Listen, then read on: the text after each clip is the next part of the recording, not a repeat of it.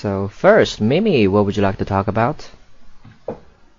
Uh, um, last weekend was um, Christmas, so today I want to talk about how we celebrated uh, Christmas. Um, Christmas, uh, Christmas Eve is my uh, wedding anniversary, so it's so um, it's so special for my family, and I think uh, it's the happiest day in the year for my kids because they can get Christmas presents from uh, Santa Claus and they can eat uh, Christmas cake and have delicious dinner. and this year is my uh, 12 year anniversary and I prepared roast chicken and minestrone for dinner.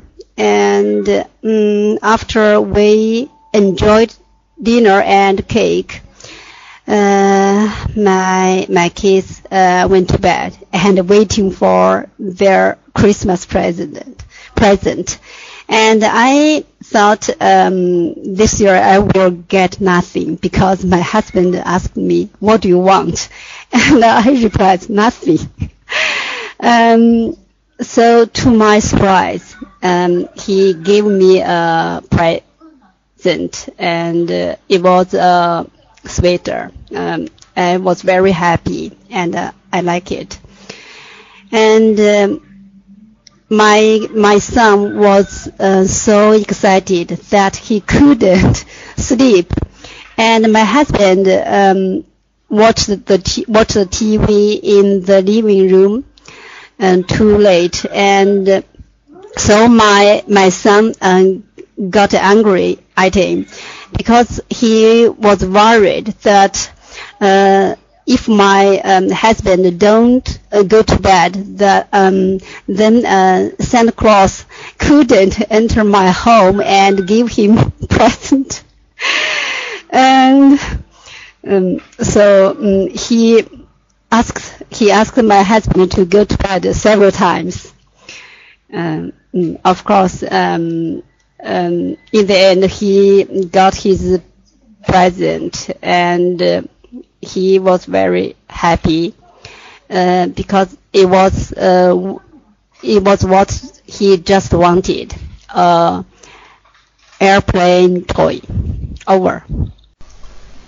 Mm, I want to have a try. Um, Angela told Rebecca that he had a visitor, a male visitor. It was a battle. Um, Rebecca asked Angela to let Rebecca let Alberto wait in the living room, and she'll be right there. Rebecca, Alberto said he was very happy to see Rebecca, and he had is Rebecca very much. Rebecca said um, she appreciated the beautiful flowers that he, that he sent to her, um, but but Alberto said it was least he could do. Then Alberto said he wanted to help her get back into the swing of things, and he also showed Rebecca some things. Uh, there are some uh, tickets to the uh, to the San Francisco Opera. Uh, Rebecca said that was very nice of him. Uh, even though he wanted to uh, see the opera, but he had to cram for her exams. He had another homework to do, and if he don't pass the finals, he wouldn't get the scholarship. Um, but Alberto um, still said he would call her later in the le- in, in the week, and he and and he said he would sure he would do just fine. And then he he said goodbye to Rebecca. Then he left to go go to work. Angela thought Rebecca was a lucky woman. Uh, and he also thought maybe they would spend a holiday together, but but in fact Rebecca didn't think so, and he was he wasn't sure about the opera. Um, he said he needed to study for the uh, exams, and he needed, he needed to take every waking hour, and uh, working hour to study. Mm, he and she also felt very exhausted.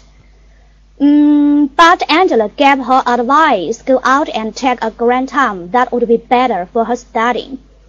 Uh, Rebecca wasn't sure that. Then uh, he said he needed to go back to the study to studying. Um, and uh, she was overwhelmed by everything. Over.